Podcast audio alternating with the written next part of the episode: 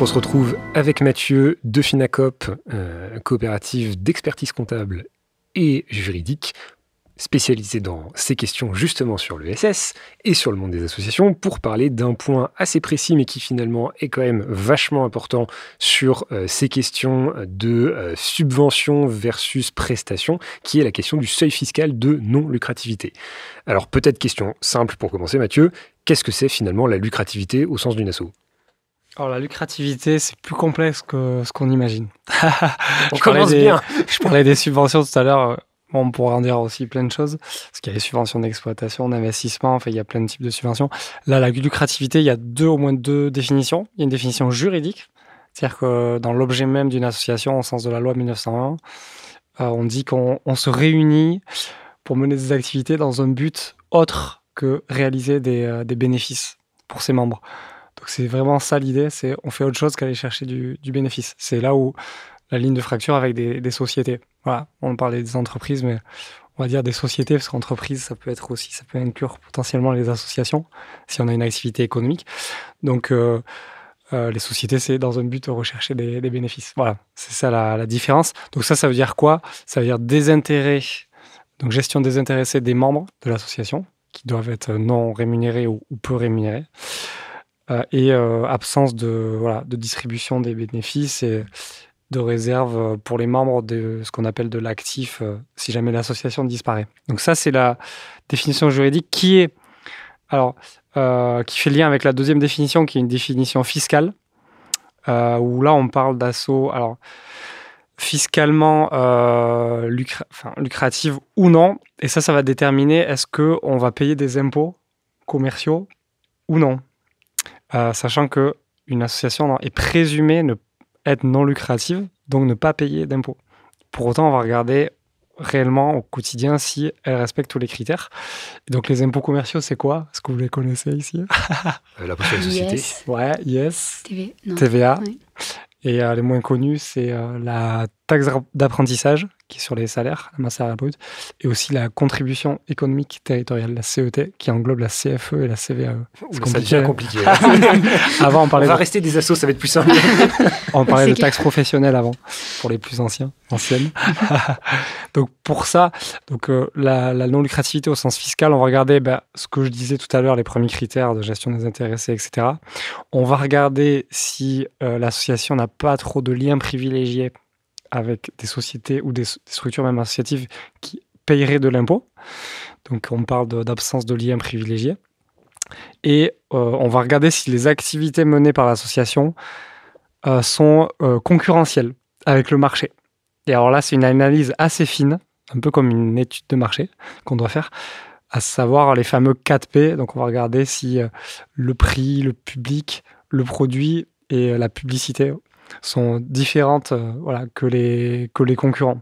Je vous donne un exemple. Demain, si j'organise une balade euh, pour faire découvrir des, voilà, euh, des livres ou autre chose dans la ville, on va regarder s'il y a des concurrents qui le proposent ou pas. Et sinon, bon, mais tant mieux, on est hors, en champ concurrentiel. Et si oui, on va regarder si on exerce l'activité dans des conditions différentes que des structures lucratives. Donc, est-ce que le prix, par exemple, est de 30% inférieur au, prix euh, du marché? Là, on respecterait. Euh, est-ce que le public visé, c'est plutôt les personnes exclues ou pas par le marché? Le, voilà, le produit, etc. Est-ce qu'on fait de la pub ou pas? Donc ça, c'est une étude. Euh, et pour ça, après, on pourra aller dans le détail. Est-ce qu'il faut faire un rescrit fiscal ou pas? Voilà. Mais mine de rien, on pourrait se dire que on mène une action de la même manière qu'une entreprise privée classique, mais pour des finalités qui sont différentes, qu'on ne redistribue pas les bénéfices, etc. Donc finalement... Euh, oui, mais ça ne suffit pas. Mais on pourrait se dire ça. On pourrait dire ça. Mais le fisc, lui, regarde, est-ce que voilà, potentiellement ça peut être de la concurrence déloyale parce qu'une asso pourrait faire la même chose sans TVA, alors qu'un commerçant soumis à TVA pourrait le faire avec TVA. Et euh, j'imagine qu'en plus, il y a certaines formes, alors je ne dis pas de manière adonide, hein, parce que c'est un exemple qu'on vit dans, dans l'assaut euh, dans laquelle je suis, mais notamment par exemple la différence entre un mécène et un sponsor. Ce qui sont euh, concrètement, c'est quasiment pareil. Enfin, je veux dire, c'est souvent qu'une variation sémantique, et pourtant, il y en a un qui est du revenu non lucratif et l'autre qui est du revenu lucratif. Donc, mmh. c'est, des fois, c'est quand même très, très fin et flou, la limite. Mais oui, oui, oui, oui, on va regarder vraiment dans le détail. Alors maintenant qu'il y a une trentaine d'années de, de pratique, de doctrine fiscale, on sait, euh, on sait plutôt bien mettre la limite, mais c'est vrai que des fois, on ne sait pas toujours et on se réunit à plusieurs cerveaux d'avocats, juristes, experts comptables et avec le porteur de projet pour euh, jauger le risque. Mais sur le mécénat et sponsoring, pour le coup, c'est assez bien défini. Parce qu'on va regarder précisément euh, le niveau de contrepartie. Hein, si jamais on offre, voilà, s'il y a une contribution et en face, il y a une potentielle contrepartie. Normalement, on peut offrir des contreparties quand on reçoit du don ou du mécénat. Il faut qu'elles soient soit morales, c'est-à-dire un merci ou un usage spécifique de, la contribution, soit matériel mais symbolique. Donc il faut qu'il y ait une disproportion très nette. Un exemple, je lance une plateforme de fais une campagne de crowdfunding. Il faut que la valeur de ma contrepartie soit inférieure à 25% de, de, la contribution de départ. Donc dans le cas du sponsoring, on va évaluer plutôt euh, sur la taille du, euh, logo ou la, du mécène ou la récurrence, le nombre de fois où c'est communiqué. Donc il y a plein d'exemples qui sont, qui sont dans le bulletin officiel, le BOFIP, de la finance publique. Et euh, du coup, disons que maintenant euh, on, a des revenus lucratifs et que euh, du coup on va se poser la question de à partir du quand, à partir de quand, à partir de quel montant, de quelle proportion, on n'est plus, on plus non lucratif. On dit souvent 30%. Alors moi j'essaie de schématiser en trois, il y a trois scénarios possible. Euh, je suis une association qui a des activités lucratives, donc concurrentielles, euh, accessoires et inférieures à 72 000 euros par an. Là, je suis totalement non lucratif, donc je ne paye aucun, aucun impôt.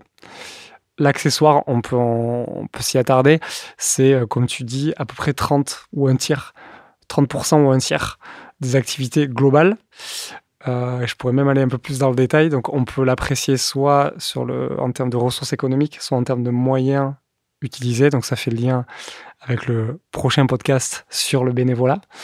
Euh, c'est-à-dire qu'on pourrait gonfler les activités euh, non lucratives en valorisant aussi le bénévolat, hein. tout en respectant la réalité du, bénévolat. et donc, on, regarde aussi les contributions en nature, si jamais il y a de la mise à disposition de locaux ou autre chose, tout ce qu'on peut valoriser pour gonfler la partie non lucrative sera utile. Euh, donc ça, c'est le premier cas. c'est quand même un peu de capillotracté, comme on dit. voilà, toujours dans la sincérité, toujours dans la sincérité des comptes. Euh, ensuite, euh, on a le deuxième cas où les activités lucratives restent toujours accessoires, donc en dessous d'un tiers, mais dépasseraient 72 000 euros par an. Donc là, on est dans le cas de la sectorisation c'est-à-dire qu'on va payer des impôts uniquement sur les activités lucratives. Et donc on va sectoriser, on va faire une comptabilité que pour les activités lucratives. Donc on va faire une comptabilité analytique concrètement sur l'activité créative et une sur le non lucratif. Et le troisième cas, c'est quoi? C'est on est lucratif. ouais, donc quand on a une, des activités lucratives qui dépassent 33%, donc elles ne sont plus accessoires. Et là, c'est imposition globale de l'association. Et pour éviter ça, ce qu'on préconise, c'est qu'on préconise une filialisation. C'est-à-dire qu'on va créer une société coopérative ou commerciale ou une association même fiscalisée à côté pour isoler les activités lucratives.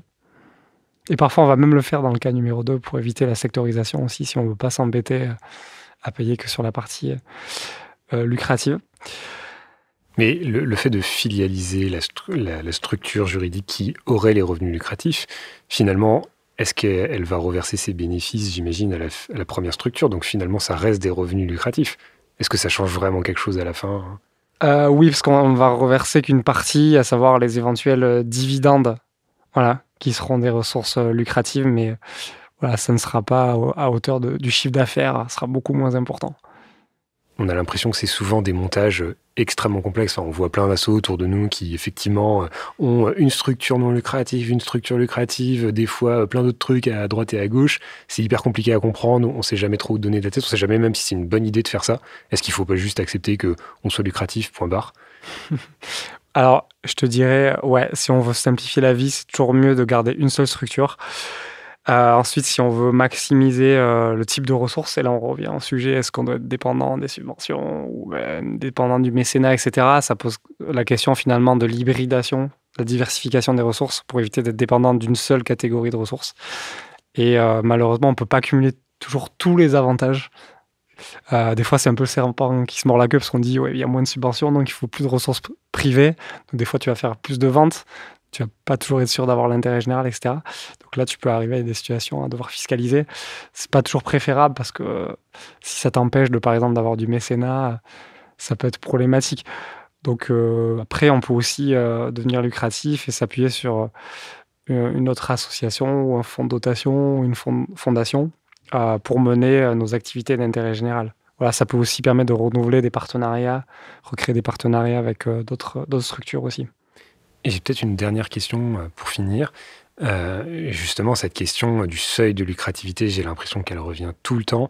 Est-ce que toi, parmi euh, les, euh, les assos que tu peux rencontrer à travers Finacop, c'est quelque chose qui est justement très systématique? Est-ce que c'est juste un problème que Yael et moi on se pose depuis 4 ans sans arriver à résoudre? Ou est-ce que c'est quelque chose qui est vraiment un vrai problème de toutes les assos? Et j'ai d'autant plus le sentiment que en fait, on nous pousse, et c'est ce que tu disais un peu Domitil tout à l'heure, c'est qu'on nous pousse à aller finalement de plus en plus vers des revenus lucratifs quand on, quand on a des subventions, parce qu'on nous dit ah oui mais il faut pas que vous soyez dépendant aux subventions. Et donc finalement on a ce besoin de garder cet équilibre 30-70, 30%, 70%. Est-ce que c'est quelque chose que tu constates au quotidien ou pas? Oui, nous, on a des, concrètement des juristes qui font euh, que ça, des missions. Euh, alors, il y a deux niveaux euh, évaluation, audit de la non-lucrativité et de l'intérêt général, parce qu'on n'en a pas parlé, mais il y a deux étages dans la fusée. C'est un peu comme ESS et ESUS. Voilà, il y a une proportionnalité des avantages par rapport aux engagements. Donc, la base, c'est non-lucrativité. Ensuite, pour arriver à l'intérêt général, c'est les mêmes critères que la non-lucrativité. Mais à ça, tu ajoutes une, contrainte qui est de devoir respecter, être dans une liste d'activités éligibles. Donc pour raisonner à l'inverse, il y a des activités qui ne sont pas éligibles. Par exemple, si je suis non lucratif mais que je fais du plaidoyer, là c'est considéré comme euh, trop indirect en termes d'intérêt général, donc le fisc refuse. Euh, ou si je fais de la recherche fondamentale, par exemple. Donc c'est le genre de mots-clés qu'il faut pas mettre ni sur le site web, ni dans les statuts, ni, ni dans la demande. Enfin, la demande, le potentiel rescrit. Euh, et nous, on, donc on va, on va être vigilant par rapport à ça. Et on va, hum, après, en termes d'opportunité de faire le rescrit, fameux rescrit fiscal ou pas, on conseille dans 90% des cas de ne pas le faire. Voilà. Pourquoi? Parce qu'il y a des directives de Bercy, donc des, centres des impôts, de, dire non dès qu'il y a le moindre doute sur est-ce qu'on est non lucratif ou d'intérêt général, parce qu'il y a du coup deux types de rescrits. Euh, donc, euh, on préfère dire aux structures faites votre autodiagnostic. Nous, on vous aide à le faire. Euh, et on va même jusqu'à produire une attestation. S'il y a un financeur qui demande le fameux rescrit, on dit non, mais vous savez, comme nous, c'est une hypocrisie. Très peu de structures ont, ce rescrit.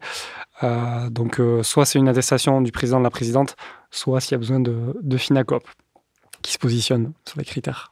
Ok, super. Ben, merci beaucoup en tout cas pour tous ces renseignements. Et je repasse la main à Yael pour la dernière partie de cet épisode.